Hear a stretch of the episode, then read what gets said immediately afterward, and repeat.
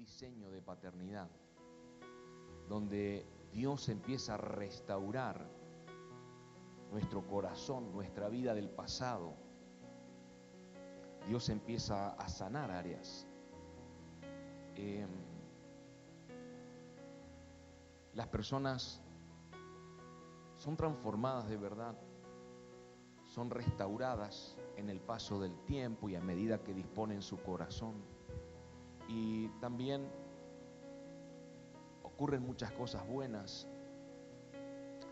y es como que todo es nuevo y como que maravilla, es dulce, porque hay veces que para algunos lo nuevo es como que le choca porque está cómodo, lo hablábamos hace unos días, pero para otros parece dulce de leche, ¿no es cierto? Como que está bueno, si me, vos sabés que me, como que es adictivo, ¿no es cierto? Y aprendemos cosas que por ahí, por años hemos vivido bajo una forma de, pensamiento, con lo que nos han impartido, enseñado, etc. Algunos religiosos, otros no tanto. Y entramos a empezar a comprender la paternidad de Dios y demás, aunque el tema no es paternidad hoy, pero nos olvidamos de algo crucial, algo que sostiene nuestra vida, algo que realmente da vida a nuestro interior, que es nuestra intimidad con Dios. Entonces, hemos visto y seguimos viendo personas que dicen Abba a nuestro Padre Celestial, dice mi padre espiritual, mi madre espiritual, y papá y mamá y mamá y papá y papá y mamá y mamá y papá, mamá, papá, papá, ¿no es cierto? Pero se olvidan o se permitieron que se diluya lo que te sostiene, que es tu relación con Dios, tu intimidad con Dios. Seguramente este mensaje lo voy a hacer en dos o tres partes, hoy lo voy a hacer una parte, porque es profundo, pero acá puse un, volqué un poquito de lo mío, de, de lo que aprendí, porque quería impartirle sustancia, algo, esencia realmente, no tanto una palabra, un sermón evangélico, ni mucho menos, sino sustancia que te alimente y que te, que te sirva, que te edifique. Y me venía esto, me venía una palabra, y es que la intimidad, la intimidad restaura. Diga conmigo, la intimidad restaura. Cuando hablamos de intimidad estoy hablando de intimidad con Dios. La intimidad restaura. Y esto lo hemos visto, esto lo vemos, esto lo vivimos. La intimidad con Dios restaura. Cuando entramos a paternidad jamás, jamás me di el lujo de dejar mi intimidad con el Padre Celestial, jamás. Tengo mi Padre espiritual, tengo mi Padre biológico, tengo mi Padre espiritual con el cual estoy conectado. Estamos conectados, viajamos, estamos con mensajes porque estamos un poquito a distancia. Por ahí estamos juntos un tiempo, después no, y hacemos cosas locas, etcétera, etcétera. Pero nunca, nunca abandonar lo que nos sostiene. Y todas las cosas que hemos pasado en la vida, todos, pero hablo un poquito de nosotros, es que la intimidad siempre ha traído restauración, siempre ha traído restauración. Entonces, hubo un tiempo que nosotros no estábamos bajo el diseño de paternidad, hoy lo hablábamos un poquito. Hubo un tiempo que recién se nos estaba revelando la paternidad de Dios y que Aún así, aunque todavía no se nos había revelado en algún momento la paternidad de Dios, y posiblemente había un corazón huérfano, jamás, de los jamases, abandonamos los tiempos con Dios, la intimidad, porque la intimidad, diga conmigo, la intimidad restaura. Diga conmigo, la intimidad restaura.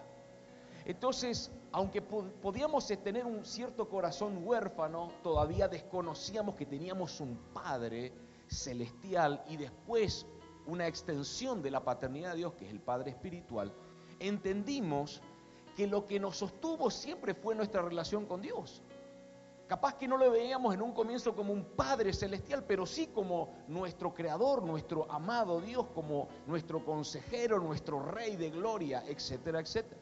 Entonces, en ningún momento bajamos nuestros brazos, aunque había fundamentado en lo natural muchas situaciones como para bajar los brazos, como para tirar la toalla, como para abandonar.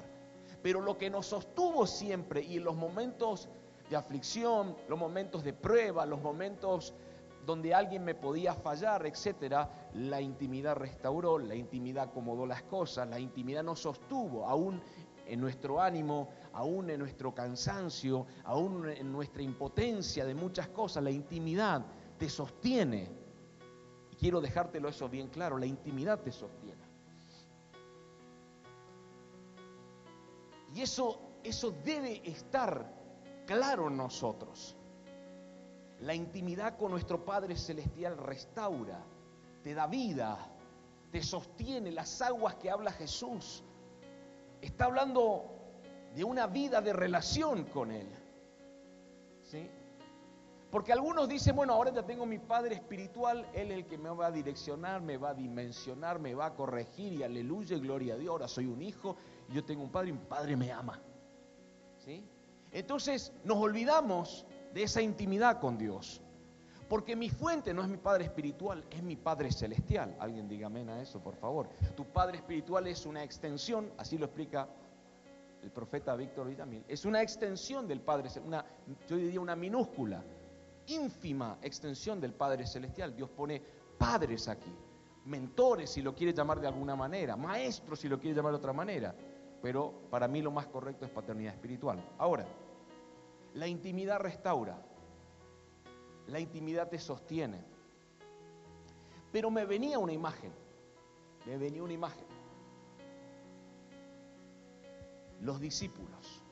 Y hemos hablado en algún momento de esto. En un extremo estaba Juan. Usted es Juanero, pastor. Estaba Juan. En un extremo estaba Juan. Y en el otro extremo de los doce discípulos estaba Judas y en el medio los diez restantes. ¿Hay alguien acá?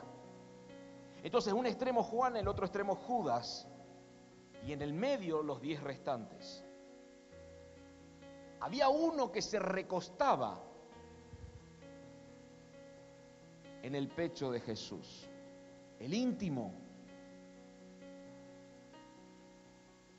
Pero Judas, aunque mojaba su pan, en la salsita del plato del maestro, nunca lo conoció. Hago un paréntesis. ¿Usted a quién le deja que ponga el pancito en la salsa de su platito para que lo moje? Hay gente aquí que se transforma cuando hacen eso, ¿eh? ¿O no? Se pone, le agarra ira, grita, ¿o no? Seguramente le permitís a tu esposa. Mentira que le vas a permitir a tu esposa. O a tu esposo, o a tu hijo. Tiene que haber mucha confianza. Judas metió el pancito en el plato del maestro, pero nunca lo conoció. Nunca lo conoció, sino que lo traicionó. Cuando lo vio colgado en el madero, cuando vio todo lo que pasó, Judas se ahorcó. Los diez restantes, en el momento de la crucifixión, desaparecieron. Había uno solo, y lo hemos hablado, que estaba al pie del madero, al pie de la cruz. Yo no juzgo a los diez que se fueron. Y le voy a explicar por qué. Porque lo pensé y seguramente o probablemente podría haber estado yo dentro de esos diez. Por el miedo a que nos encarcelen y nos maten. Puede ser. No lo juzgo. Pero en el momento más fuerte del Señor no estuvieron ahí, sino que estuvo Juan. Entonces me viene esta pregunta. ¿Por qué Juan, siendo uno de los doce, estando sujeto a las mismas circunstancias que los otros once, en las mismas presiones, en las cuales pudo haber reaccionado igual que los diez, de desaparecer, de irse. La pregunta es, ¿por qué no lo hizo? ¿Por qué Juan permaneció en el pie de la cruz del madero y por qué él no se fue? Me he hecho siempre esa pregunta. ¿Por qué fue uno de los que recogió el cuerpo de Jesús? Si él también corría el mismo riesgo de ser identificado como un discípulo de Jesús y podría haber muerto inclusive. Y hay una respuesta personal que la comparto porque tiene esencia. Porque es a Juan a quien el Padre le revela la intimidad. Porque es a Juan a quien el Padre le revela la adoración. Y cuando hablamos de adoración no estoy hablando de un cántico en sí, sino de una actitud del corazón. Cuando Juan, que fue el único que su vida terminó de una manera diferente a los demás, cuando Juan estuvo en la isla de Patmos, fue desterrado, ustedes saben, lo expulsaron, lo mandaron ahí. Los cielos se abren en Patmos. Y una voz que Juan la conocía le dijo, vení acá Juan. No era una voz desconocida, sino conocida. Él la conoció por años. Y era la voz de su maestro, de su rabí, de su padre espiritual. Que ahora ya estaba en el cielo, pero que vino, Apocalipsis significa revelación, vino esa revelación.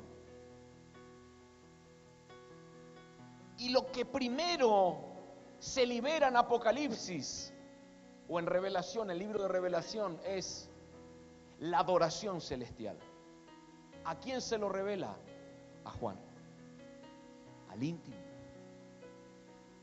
Porque los íntimos entienden de adoración. Y Juan entendía de adoración. Apocalipsis arranca con una revelación donde lo primero que se manifiesta es la adoración, lo primero que se habla es la adoración y después los misterios.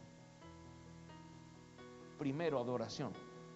A Juan, el íntimo, el que sabía de adoración. Y esto a mí me enseña, y lo quiero impartir y compartir con ustedes, que antes de cualquier cosa hay algo que es fundamental. Antes de cualquier misterio, antes de cualquier revelación, que pueda, que podamos recibir a nuestro entendimiento, está la adoración. Y la adoración surge de una vida de intimidad. Si yo quiero entender, escuche, los misterios de Dios, las claves, porque la mayoría de la gente que viene aquí, o los que están viniendo, algunos que están viniendo, dicen, algo está pasando ahí en morada hay algo que se está revelando, hay algo que Dios está hablando.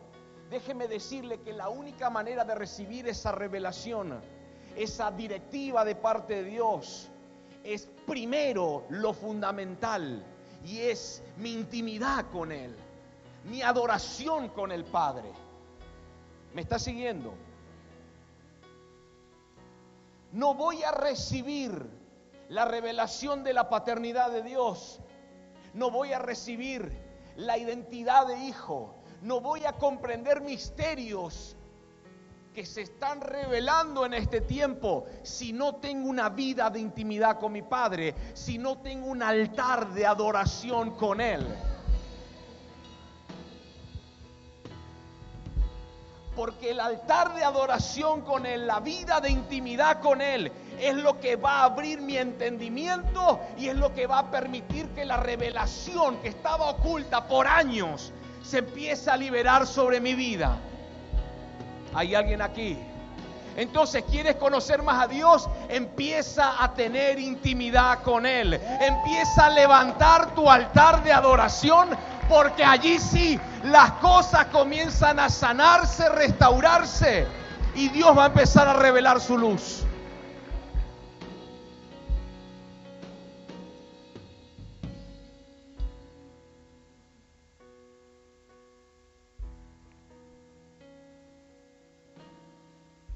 ¿Cuál era el secreto de Juan? ¿Cuál fue la característica de Juan que lo diferenció de una manera tan abismal de los otros discípulos? ¿Cuál fue la característica? ¿Cuál era el secreto de él? Esto que le voy a leer, que le voy a compartir, lo escribí hace un tiempo atrás y lo plasmé en esto. Algunos saben, por supuesto, porque me conocen. Cuando mi hijo Tobías, el más chiquitito, el rubiecito que estaba aquí, estaba en el vientre de su mamá, teníamos todos los diagnósticos en contra, todos. Son muchos, así que no se los voy a relatar, pero eran todos diagnósticos en contra.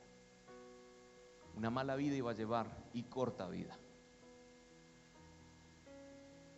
Cuando nos enteramos lo peor de lo peor de lo peor, me acuerdo que eran las 2 de la mañana, yo llegaba de Rosario, yo estaba trabajando allá en Rosario, y nos pusimos a orar y a llorar con mi esposa. Estábamos a siete, estaba a siete meses de embarazo aproximadamente. Y ahí fue donde lo entregamos al Señor, a mi hijo. Señor, así como te consagré al mayor, mi hijo Tomás, también te lo consagro al menor, mi hijo Tobías. Nació Chomecino y todos esos diagnósticos en contra cayeron por tierra. Nació sanito. Todo esto, mi esposa era la segunda cesárea, me hice cargo de él. En todo, lo acompañé en todo. Lo llevé a la pediatra, controles, estudios, vacunación, etcétera, todo yo. Justo estaba en una transición laboral, así que había entrado en los negocios de mi familia a trabajar y podía disponer un poco más del tiempo para poder hacer eso. Me encargué personalmente de él. En todos los aspectos. Y es por eso que aquellos que van, me conocen o conocen mi familia ven que somos muy unidos, pero Tobías conmigo es pegado, pegadito, porque desde que nació estuve muy cerca de él, pegado con él, todo el tiempo compartía y comparto con él lo que se imagine, películas, paseos, tiempos, mimos, por supuesto, la escuela, lo ayudo en la escuela, los deportes, etcétera. Motivarlo, estar, charlar, compartir. Usted conoce. Cada vez que yo llegaba del negocio, de trabajar, escuche, porque esto estoy abriendo mi corazón. Él estaba siempre ansioso. Y por supuesto que le gusta estar con nosotros, pero cada vez que llegaba, como estaba tan pegado conmigo, usted se daba cuenta que como que él le resplandecía la, luz de Cristo, me explico, no me ve a mí y dije, wow, ahí viene papá, papi, ya tenía programado cosas conmigo, siempre. Cada vez que llegaba a mi casa de un viaje, de trabajar o de alguna actividad o lo que fuera, él ya tenía más o menos programado qué hacer conmigo. Juegos, situaciones, preguntas para hacerme en grandes cantidades. Y por supuesto el abrazo de llegada que no podía faltar. Y como medio timidito, algunos lo conocen medio tímido para algunas cosas. Y el abrazo y ese abrazo era para los dos así como algo fuerte, ¿no? En una oportunidad me pasó algo, que es donde quiero entrar. Yo volvía del negocio, como era de costumbre, pero volví como medio golpeado, ¿sí? Estaba en un tiempo de trato de Dios, de prueba, en un tiempo de proceso, y no comprendía mucho qué era lo que Dios estaba tratando conmigo. Y cuando llegué a casa, por supuesto, no tenía el ánimo, el deseo de compartir. No sé si le pasó como que quiere estar solo, porque como que está mareado, quiere descifrar qué es lo que está pasando y bueno, me pasó eso hace un tiempo.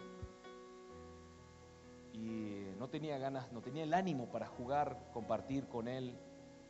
No es porque estaba cansado, no estaba cansado, pero es como que estaba agobiado, estaba procesado y como que no había ganas. Tobías me estaba esperando, mi hijo me estaba esperando, esperándome ahí en la casa. Y como era de costumbre, al verme, como que se le iluminó su rostro y lo, lo, que pasaba siempre. Y me dice, bueno, papá, vamos a hacer esto, esto y esto. Y de verdad que en ese proceso mío le dije, eh, en un rato lo hacemos, le dije, para que, no, no, pase nada raro, ¿no? En un rato lo hacemos. Y entré a la casa y hice un poco mis cosas y al ratito él vuelve, porque es muy insistente mi hijo. ¿No es cierto, mi amada? Muy insistente y volvió vamos a jugar, vamos a hacer esto. Yo le dije, espera, ahora no, yo te aviso. Y me metí en mi cuarto, usé el instrumento de los mortales para evadir alguna situación, que es prender la tele.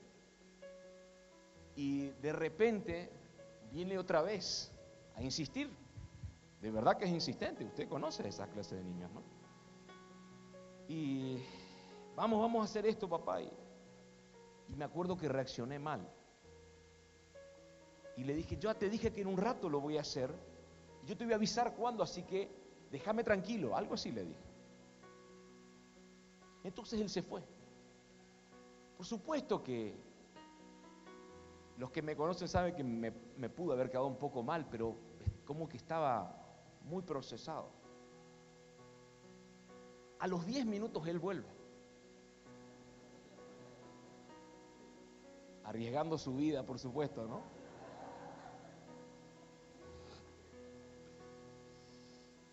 Pero cuando él vuelve, ya no tenía la misma ropa que tenía anteriormente, sino que se puso algo más cómodo ya no tenía en mente el tener alguna actividad conmigo en esa tarde, en ese día. Y yo estaba en la cama y él viene y se acuesta. Y se me pega. Y, yo estaba con la tele y estaba enojado, molesto, porque estaba incierto en lo que me pasaba. Y él se acostó y yo creo que él se aseguró de que su cuerpo, porque era más chiquito, ahora está grandote, pero de que su cuerpo esté pegado al mío. Y se quedó ahí. Y es como que quiso engancharse a ver lo que yo estaba viendo. No me acuerdo que si estaba haciendo zapping, no sé qué estaba haciendo. Y es como que él me acompañó en ese momento, y, pero su intención no era ver el televisor. Y ahí fue cuando el Señor me enseña algo. Y recibí esto. ¿No entendés que los planes para jugar es solo un pretexto para tener intimidad con vos?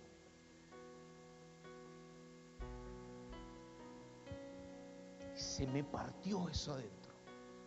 No, no entendés que los planes que Él tiene con vos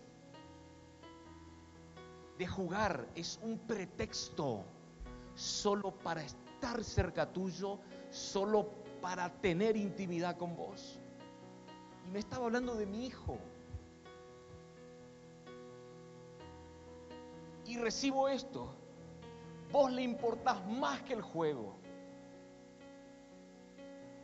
Y esa es la manera de demostrártelo.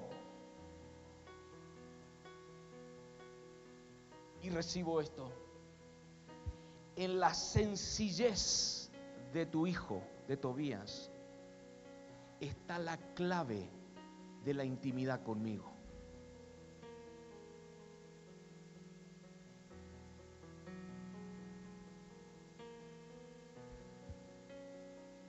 Acá adentro me quebré. Y él me dijo, ¿qué te pasa? Mi hijo me era chiquitito, ¿qué te pasa? Y le dije, perdóname. No le dije que el Señor me, me enseñó algo, le dije, perdóname. Le pedí perdón y me levanté y fui a hacer lo que él quería hacer. Ahí aprendí cosas. Una de las cosas que aprendí es que la intimidad con Dios no es lo que vos querés, sino lo que vos necesitas. Si hablamos de intimidad con el Padre, estamos hablando de una relación donde yo disfruto de Él y Él disfruta de mí donde la prioridad no soy yo, es Él. No lo que recibo, no lo que me da, no lo que necesito, sino que es Él la prioridad. Entonces cuando los discípulos le preguntan al Señor, escuche, Señor, enséñanos a orar, ¿se acuerda de eso? Los judíos saben orar, pero había algo acá que les llamaba la atención. Enséñanos a orar.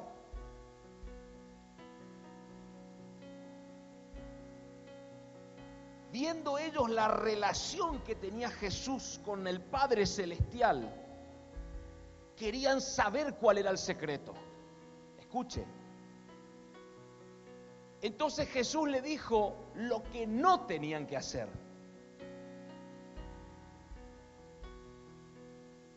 Y después le dijo, yo les voy a enseñar, pero entiendan algo, que el Padre conoce sus necesidades. Decirle al que está a tu lado, el Padre conoce tus necesidades. En otras palabras, no limites tu relación con el Padre Celestial a tu necesidad.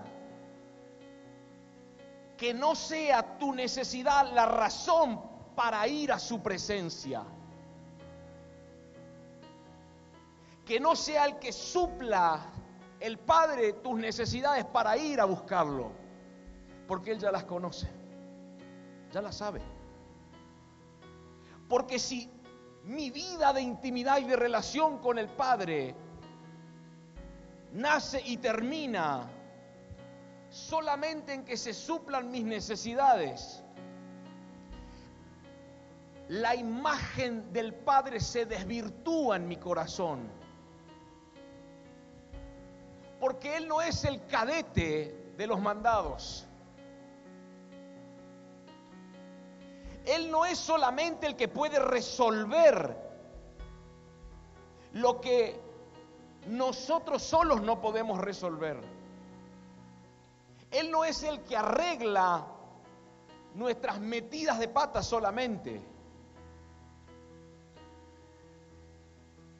No debe ser nuestra necesidad, debe ser prioridad en nosotros estar con Él. Entonces Jesús les dice esto, ustedes van a orar así. Padre nuestro, ¿no es cierto? Ahí empezó.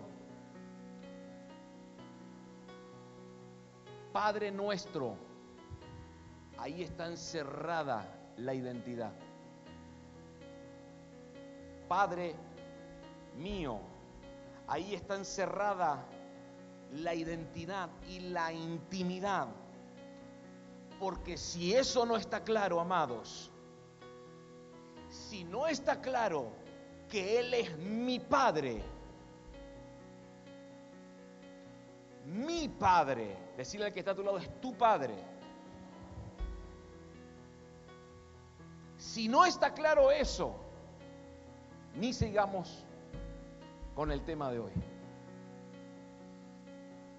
Porque si no voy a primeramente santificar su nombre,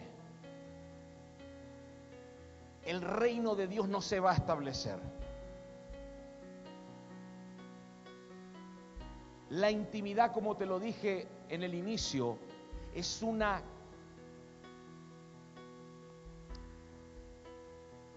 llave, diga conmigo llave, a la restauración. ¿Usted quiere ser restaurado? Intimidad. Y no para que vaya a orar y le diga restaurame. La restauración va a venir sola, solo por la relación con Él. A medida que usted le busca, a medida que usted lo busca al Señor, al Padre, a medida que usted se relaciona, a medida que usted se intima con Él, amados, el resto todo empieza a sanar, a restaurar, a acomodar, a prosperar, a bendecir.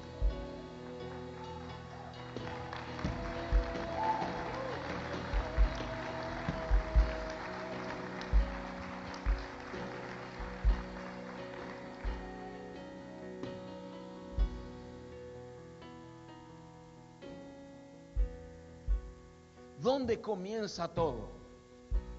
Cuando se me revela paternidad, pastor, no, cuando empieces a intimar con Él. No cuando empieces a congregarte. Porque congregarte debería ser, lo dije el otro día, una consecuencia de tu intimidad con Él. Cuando alguien deja de congregarse, automáticamente ya comprendí que su vida de relación con Dios es superficial. ¿Qué tiene que ver congregarse con venir al templo físico? No, no tiene que ver el templo físico, tiene que, que ver con la unidad con el cuerpo. El cuerpo es la familia de Dios, la familia de la fe. No conozco hasta ahora, en veintipico años de evangelio, no conozco hasta ahora una persona que haya mantenido su relación con Dios en perfecto estado y se haya ido de la casa y no haya congregado en ningún lugar. No conozco hasta ahora. Pueden haber ejemplos, pero a mí nunca me lo compartieron. Cuando usted ve que una persona no viene por un buen tiempo, es porque su corazón no está cerca, no de Dios, no, del templo, sino de Dios. ¿Hay alguien acá? Cuando yo voy a Juan, Vamos a Juan. No me quiero equivocar porque siempre me pasa de todo con los versículos.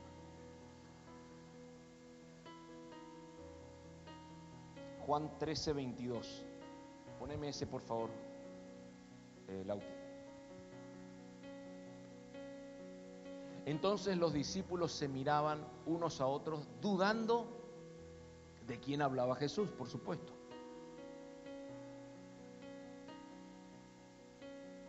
Y uno de sus discípulos al cual Jesús amaba estaba recostado al lado de Jesús. A este pues hizo señas Simón Pedro para que preguntase quién era aquel de quien hablaba.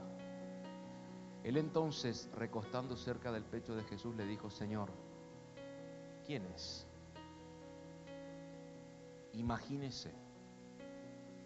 ¿Saben en qué momento estaba esto? En la cena, en la cena del Señor bíblica. Pesaj, Pascua. Ahí estaban ellos, en esa situación. En medio de una fiesta. Y el Señor le empieza a decir, acá hay uno que me va a entregar. Acá hay uno que me va a traicionar. Pero no decía quién. Solamente empieza a decirlo. Y entró la incógnita todo el, el grupete. Usted conoce un poquito la historia. Y Pedro había sido que hablaba lenguaje de señas. Que lo mira Juan y le dice. Y Juan me imagino que habrá estado apoyado y lo mira así a Pedro y dice, oh, qué pesado.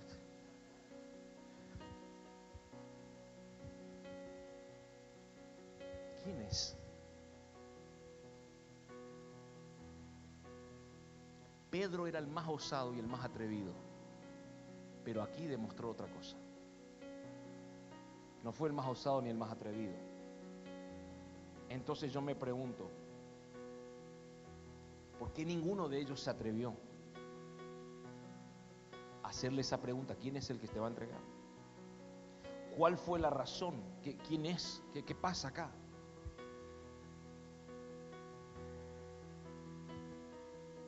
Mi percepción personal.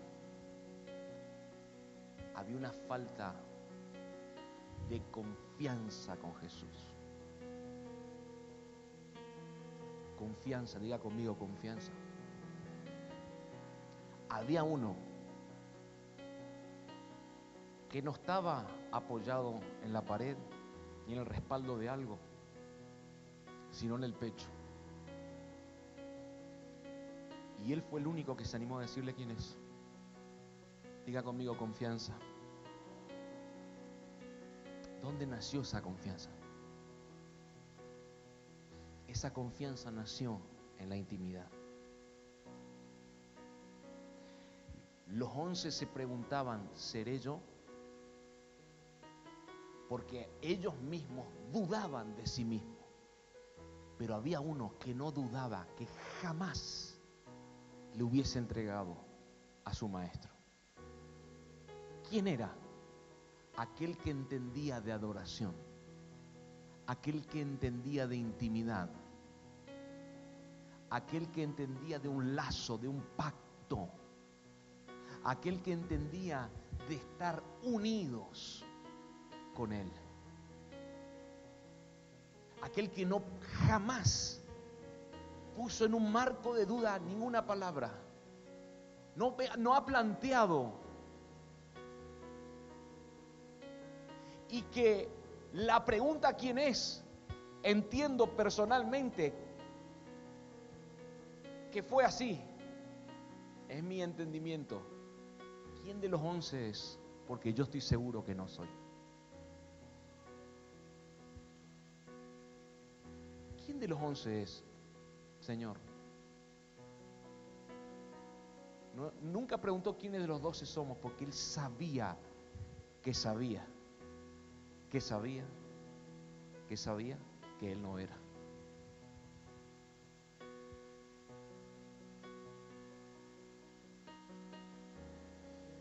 Todos eran candidatos, menos Juan.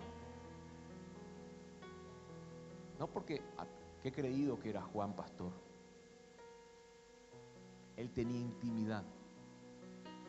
Él sabía que ni siquiera lo último que haría en su vida era entregarle a su maestro. Él la tenía clara en eso. Él tenía relación. Él amaba y se sentía más amado por Jesús que todos los once.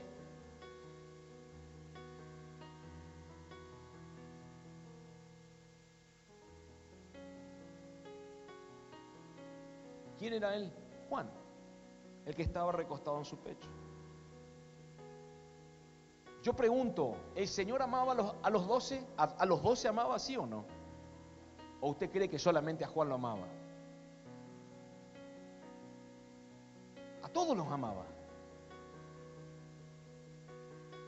Pero con Juan había algo diferente. Jesús encuentra en Juan un leal, un fiel, un hombre confiable, un hombre en el cual le podía entregar misterios, revelaciones, un hombre en el cual tenía otro tipo de disposición. En Juan lo podía encontrar. Cuando dice al que amaba a Jesús, si fuese mi traducción, yo pondría al que al discípulo que más amaba a Jesús no el que Jesús más amaba.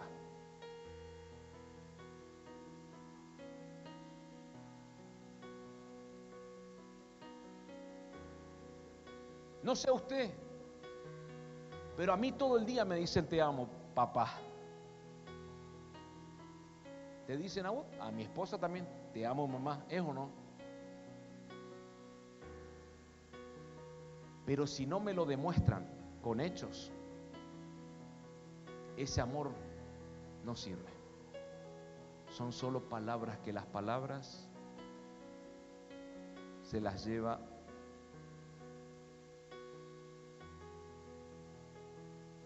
¿A quién no le gusta que le digan te amo? A todos les debe gustar te amo. Ok. Acá ya no me, no me andan algunos ya no me dicen más hola papá, me dicen te amo papá. Ese es el hola de ahora. Demostrámelo para que yo crea realmente. ¿Hay alguien acá? Si te lo dicen pero no te lo demuestran, no es lo mismo. Me pregunto, Jesús, les dije que no había homilética, ¿ah? Jesús le prohibió a los once para que no se recuesten en su pecho. ¿Les prohibió? por lo menos no tenemos ningún, ningún escrito. Ninguno de ustedes se van a recostar en mi pecho, solamente Juancito. Y ahí viene una enseñanza que yo sé que te va a impartir. Cada uno de los discípulos tuvo la relación con el Señor como la quiso tener.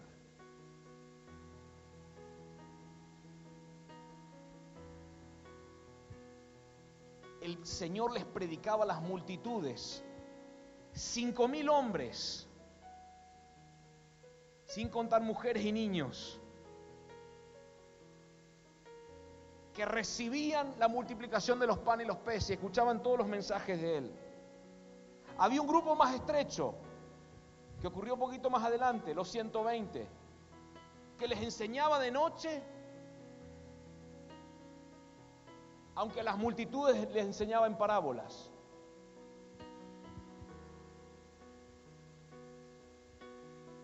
La gente esperaba de él milagros, palabras de sabiduría, profecías, etc. Como un revolucionario.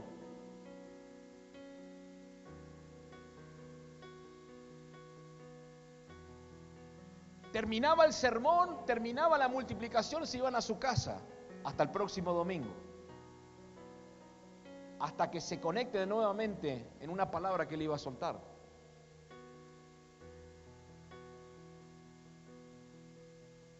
Suplían sus necesidades.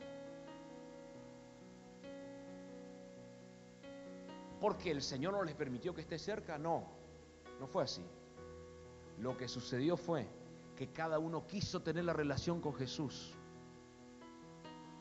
como le placía. Como lo decidieron.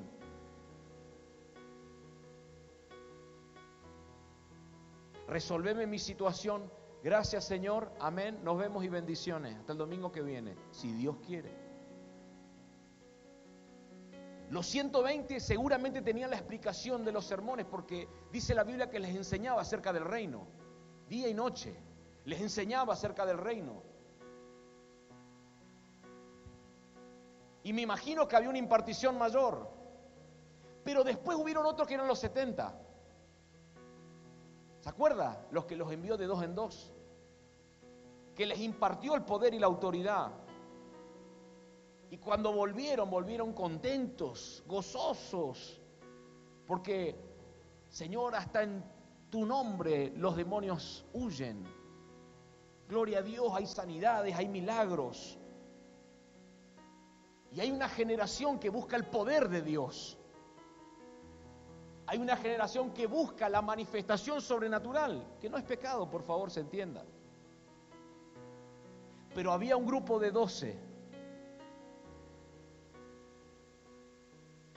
que son aquellos que estuvieron en el círculo íntimo del Señor. En Mateo 17 dice que lo toma a Pedro, a Jacobo y a Juan y se los lleva al monte, el famoso de la transfiguración, ¿se acuerda? No lo llevó a los doce, llevó a tres. Pero si los doce estaban en el círculo íntimo, sí, pero había tres que desde mi percepción personal son aquellos en los que mayor se le había revelado el reino. Mi percepción personal. Llevó a tres. Eran los doce íntimos, estaban en el círculo íntimo, pero dentro de los doce había tres que podían comprender lo que iba a ocurrir en ese monte.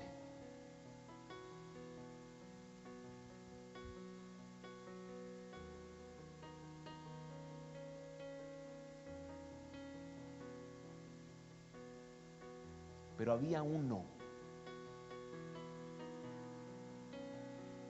que fue el único que no se destinó la muerte. Desde cortarle la cabeza, matarlo, etcétera, sino el destierro. Al único que le dieron una revelación, la cual a ninguno de los demás se la dio. El que estaba recostado en su pecho. Entonces entendí un dicho de Marcos Brunet, que usted lo debe conocer. Él no tiene, el Señor no tiene hijos favoritos, sino hijos íntimos. Usted conoce ese dicho. Él no tiene favoritos, tiene íntimos. ¿Por qué este hermano crece más que todos nosotros? ¿Le preguntaste por qué? Para mí que tiene algún privilegio que Dios le debe dar o el pastor le debe dar. ¿Nunca te acercaste a preguntarle, contame tu secreto? La mayoría aquí estoy seguro que no se acercó a preguntarle. A aquel que ven que está creciendo, que le va bien, que su familia se está restaurando, que su ministerio se está apuntando, que sus hijos no tienen obediencia, su trabajo está creciendo, mejorando día a día, posicionándose, su negocio está avanzando, sus proyectos le va bien. Y lo único que generamos es una envidia, una bronca. ¿Por qué le va bien a él y a mí no? Y nunca te acercaste a preguntarle, contame, ¿cuál es tu secreto? Para que haya un crecimiento integral en tu vida. Contame, ¿te acercaste alguna vez a preguntar eso?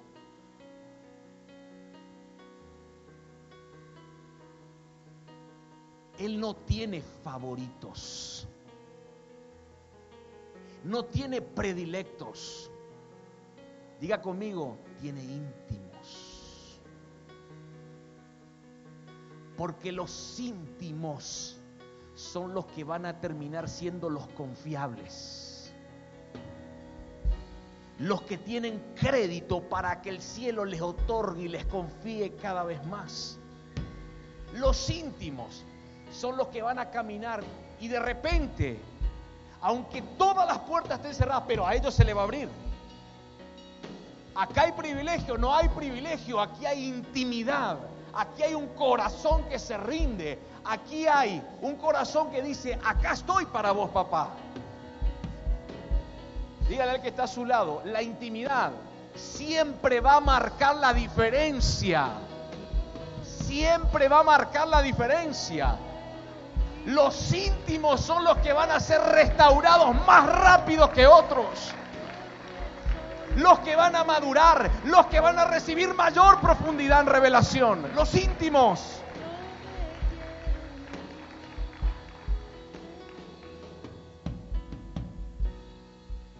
Recíbame esto, aprenda esto que le voy a soltar. Tu nivel de relación con el Padre va a determinar la experiencia que vas a tener con Él. Tu nivel de relación. La profundidad en tu intimidad con Él. va a determinar, escuche, escuche, y lea mi corazón. Tu nivel de relación va a determinar el beneficio. Que no es beneficio, aunque sí lo es. Voy a decirlo de otra manera, el favor que se te va a liberar. ¿Hay alguien acá?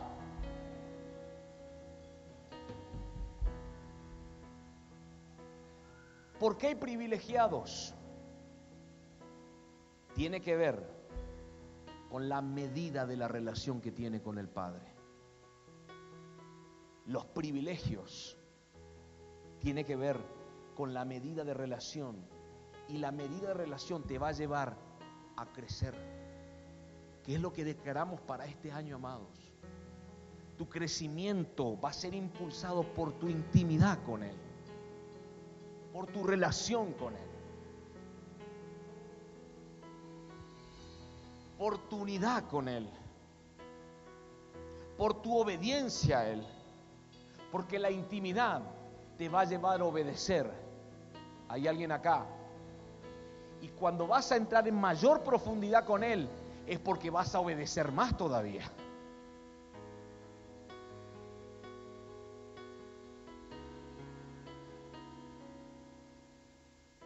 hago un paréntesis, escuche, porque esto me ha pasado a mí y lo he visto. Las personas que se han acostumbrado a desobedecer, pero dicen que aman a Dios, no lo conocen todavía. Porque si conocieses al Padre, sabrías que la base de la relación con el Padre es la obediencia entonces no lo conoces. Si no le obedeces es porque todavía no le conoces. No, si yo le conozco. No, tenés una teoría, un conocimiento teórico, pero conocer el corazón de Dios se va a ver en frutos, en hechos, no en palabras. Podemos tener una muy buena elocuencia, pero si no obedecemos, amados, porque no lo conocemos. Podemos hablar bien, una buena oratoria, pero si no le obedecemos, es porque todavía no lo conocemos. Decirle al que está a tu lado, no sé si te diste cuenta que el Padre te está llevando a la intimidad, a una profunda intimidad.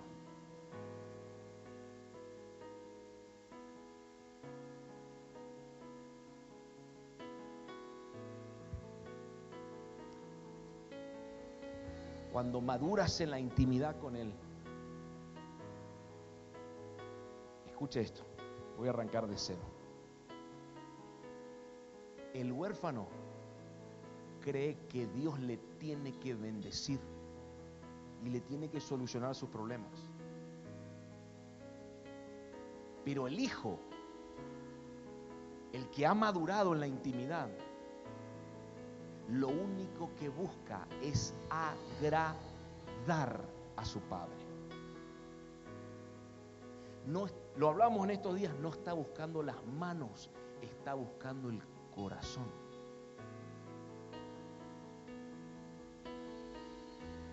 Cuando la Biblia dice buscad el rostro de Dios mientras pueda ser hallado, está bueno, está hablando de la gloria, la gloria de Dios que está manifiesta en el rostro, pero también está hablando del corazón.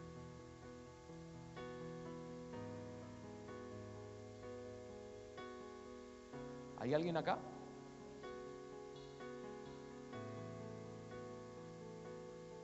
El huérfano constantemente, el que no se ha decidido a relacionarse con Dios, el que todavía tiene una inmadurez espiritual, es como los niños, los niños. Piden, piden, demandan, piden, piden, demandan, demandan, demandan. Así hay muchos espirituales yo me imagino por ahí la oración de muchos, cuando van a la presencia de Dios, le pasan la lista y bien larga. Quiero esto, quiero lo otro, dame esto, dame lo otro. Y mi, y mi cuarto deseo es... ¿Pero alguna vez te preguntaste qué es lo que Él quiere de vos? ¿Alguna vez te preguntaste qué es lo que Él está demandando de vos? No voy a negar que está bueno cuando Dios te bendice. ¿Es o no? Claro que sí, está bueno. Está muy copado eso, ¿no es cierto? A todos nos gusta que Dios nos bendiga, nos vaya bien. Claro que sí. Pero la vida de relación con Dios va mucho más allá de que te vaya bien o no, en lo natural, sino que puedas encontrar en Él todo lo que necesitas. Que puedas encontrar en Él plenitud, que puedas encontrar en Él tu llenura, tu sostén, tu fuente. Que tus ojos, como decíamos hace unas dos semanas atrás, no estén puestos en las manos, sino en el corazón de Él. En agradarle, en adorarle, en buscarle. Quiero que le digas al que está a tu lado, Dios no está obligado a bendecirte. Decirle, Dios no está obligado a resolver tu bronca. Dios no está obligado a resolver tu problema. Pero sí Él hizo pacto con vos. Y conmigo también. Pero el pacto que Él hizo por medio de su Hijo, escuche, el pacto que el Padre hizo con nosotros por medio de Jesús, plantea relación. Requiere relación. Porque antes entraba uno y una vez al año al lugar de intimidad. Pero cuando vino Él rasgó al medio esa cortina ancha que no nos permitía entrar para que vos y yo podamos entrar porque ahí hay relación.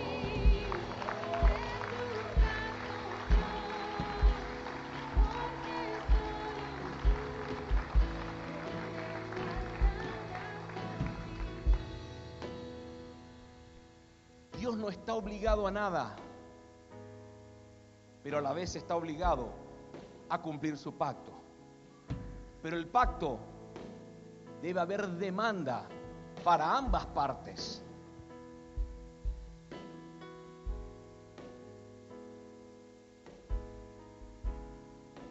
Usted puede accesar a las riquezas de Cristo en la medida de tu relación con Él. Porque en la medida de tu intimidad vas a ser restaurado y esto va a generar una expectativa, una fe, una revelación, un cambio de mentalidad. Y donde ahí Dios te va a permitir accesar a lo que Él tiene para vos que se llama herencia.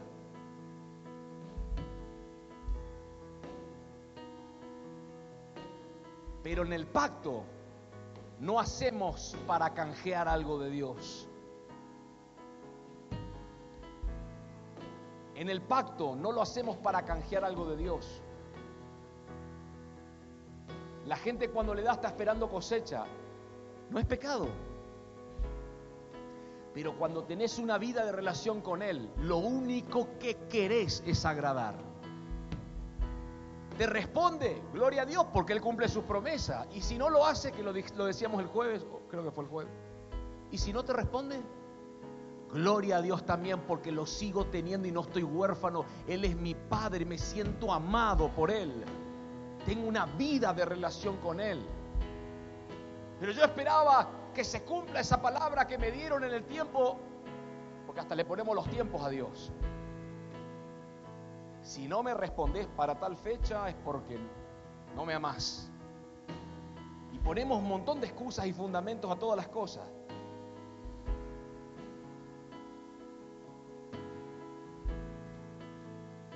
Decirle al que está a tu lado, es tiempo de determinarse.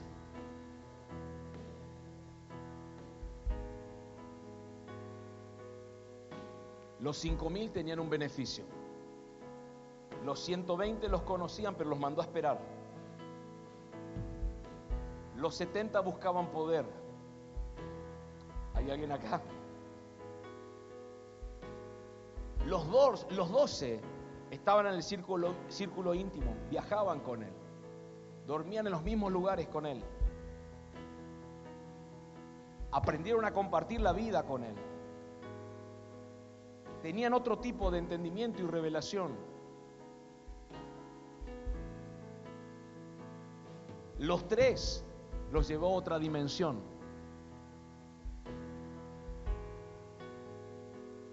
Eran íntimos, pero había un nivel mayor. El que estaba jugado al ciento por ciento por él.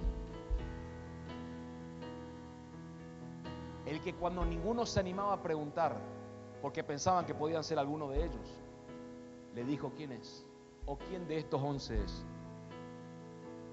el que pudo recostar su pecho, el que tenía pedido de captura, pero estaba al borde de la cruz. Y también es aquel que corrió más rápido que Pedro cuando dijeron, no está el cuerpo de tu maestro en el sepulcro.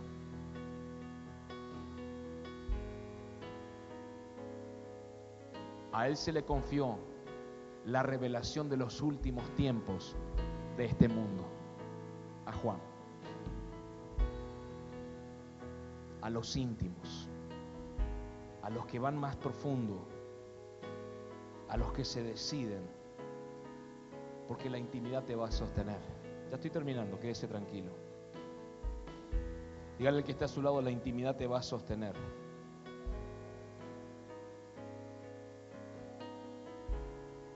Si usted estaría recostado en el pecho con Él,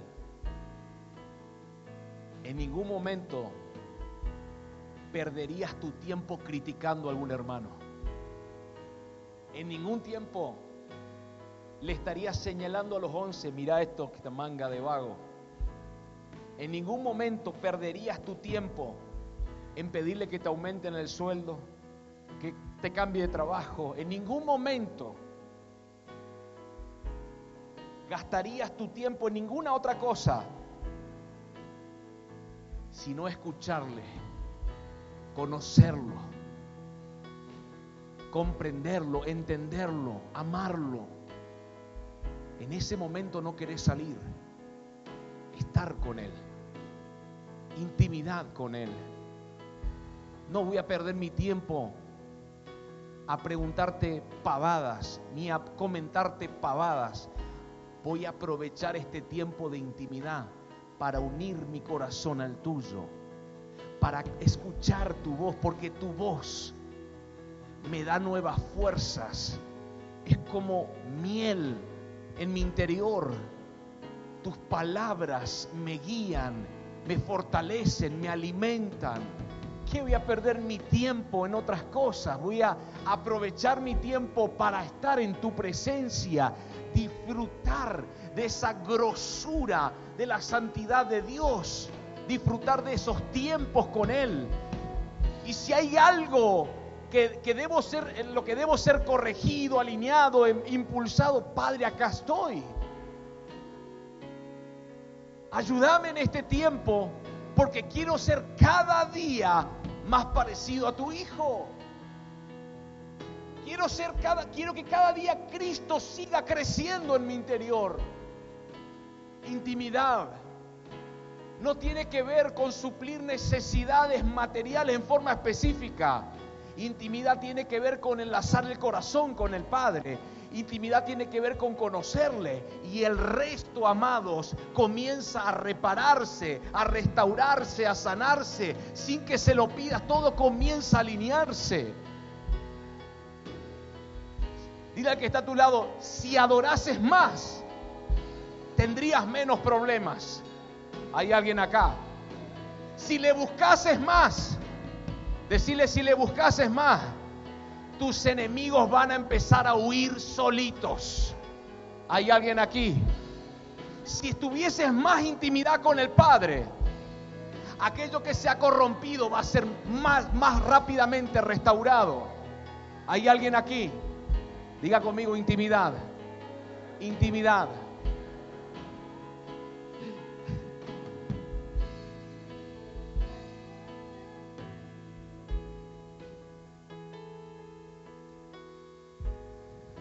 ¿Sabe que hay gente que perdió expectativa?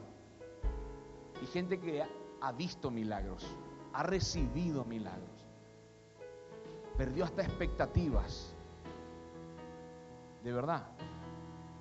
Expectativas de vida con Dios. Es como que se adecuó a una vida seca, vacía, religiosa,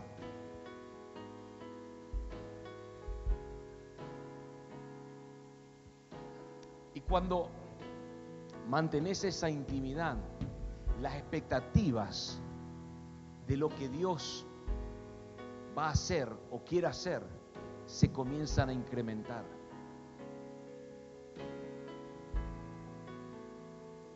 Porque le conoces. Y estás tan confiado en Él. Tanto le confías que decís, mi padre no me va a dejar en esta. Yo estoy seguro de eso. Ni siquiera va a hacer falta que le esté, no te olvides de mí. No, no, no, no hace falta. Yo sé porque yo, yo vivo una vida de intimidad. Vas a, vas a decir eso, vas a vivir eso. No te estamos vendiendo humo, te estamos hablando de lo que vivimos. Lo que vivimos realmente. Yo sé que Él está conmigo. Tengo la conciencia clara de que Él está. No me va a dejar. No, no pasa por mi mente eso.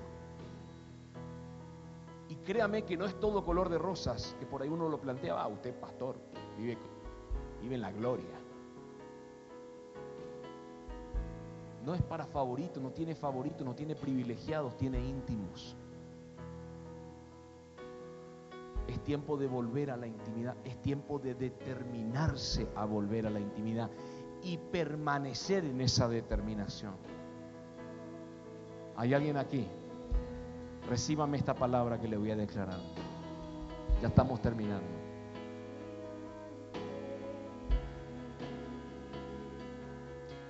Tu intimidad con el Padre va a hacer que realmente vivas esta vida con lo que Él ha planteado, que es yo les doy vida y vida en abundancia. Declaro sobre tu vida en el nombre de Jesús que entras en un tiempo de determinación para relacionarte con tu Padre. Así como el Señor me dijo, ¿Tu hijo busca pretextos para estar con vos?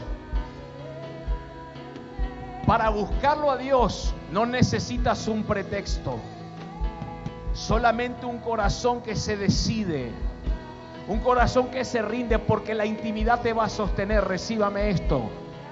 La intimidad va a restaurar tu corazón roto, quebrado, tu corazón herido.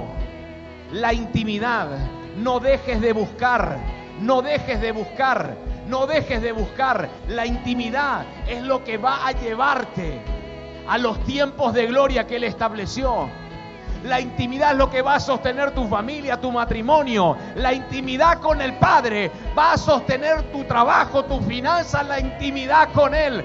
porque en la intimidad va a fluir la obediencia, en la intimidad va a fluir la legalidad, en la intimidad va a fluir la santidad, en la intimidad va a fluir todo lo que el cielo quiere liberar. En el nombre de Jesús. En el nombre de Jesús, cierre sus ojos. Póngase de pie, por favor. Ya estamos terminando.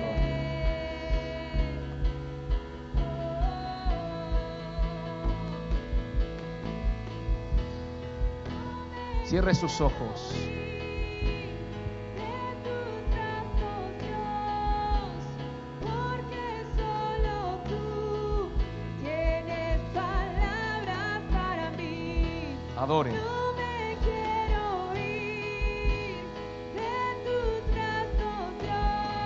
La palabra misma te imparte.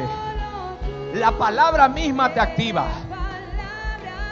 Padre, yo declaro sobre esta casa que la emoción no te va a llevar a tener intimidad con Dios. No vas a buscar a Dios por emoción, sino por convicción. Vas a buscar a Dios por determinación y vas a permanecer en esa determinación. Por el poder de la palabra, tu crecimiento en el año 2022 va a surgir de la intimidad con tu Padre.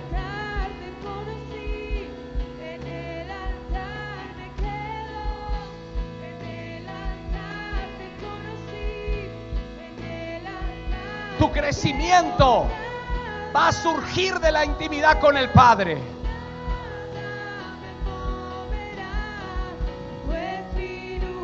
¿Dónde serás corregido? En la presencia de Dios. ¿Dónde vas a aprender a adorar? En la presencia de Dios. ¿Dónde vas a sincerar tu corazón? En la presencia de Dios. El Padre, el Padre va a empezar a quitar la máscara de muchos. moverá,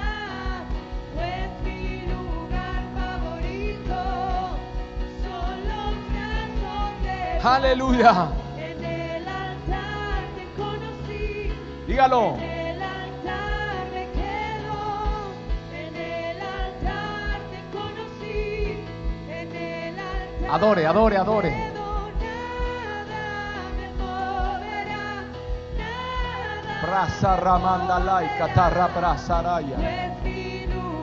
favorito son los brazos de papá, en el Ahí estaba el secreto. El secreto siempre estuvo en el secreto. En el lugar de intimidad con Él. En el lugar de intimidad con Él. El secreto estaba ahí. Cuando cierras la puerta de tu habitación, ahí estaba el secreto. Cuando te encierras con tu padre, los hijos deben volver al padre en este tiempo. Deben volver a la presencia de Dios. Allí se te va a revelar la paternidad. Ahí se te va a revelar tu identidad de hijo, de hija. En la presencia del Padre. Dígalo. Son los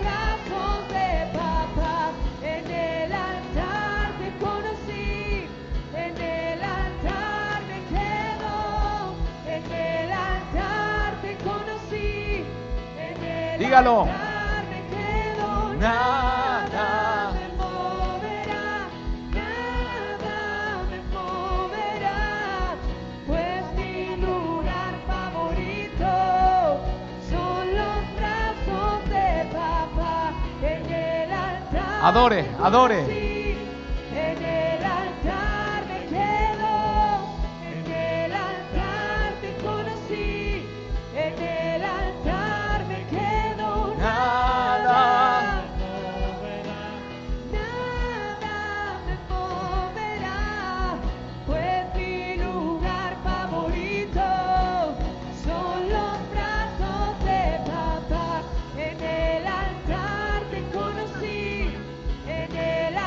Vamos, adore. Adore. Adore. Es lo que va a sostener tu, tu negocio. Es lo que va a sostener la familia. Intimidad. Intimidad. Intimidad. Intimidad. Intimidad. Intimidad. Vamos. Intimidad. Es bueno orar, claro que es bueno orar. Pero es mejor intimar. Intima con tu Padre. Intimidad. Intimidad, intimidad, intimidad. Quiero escucharlos. son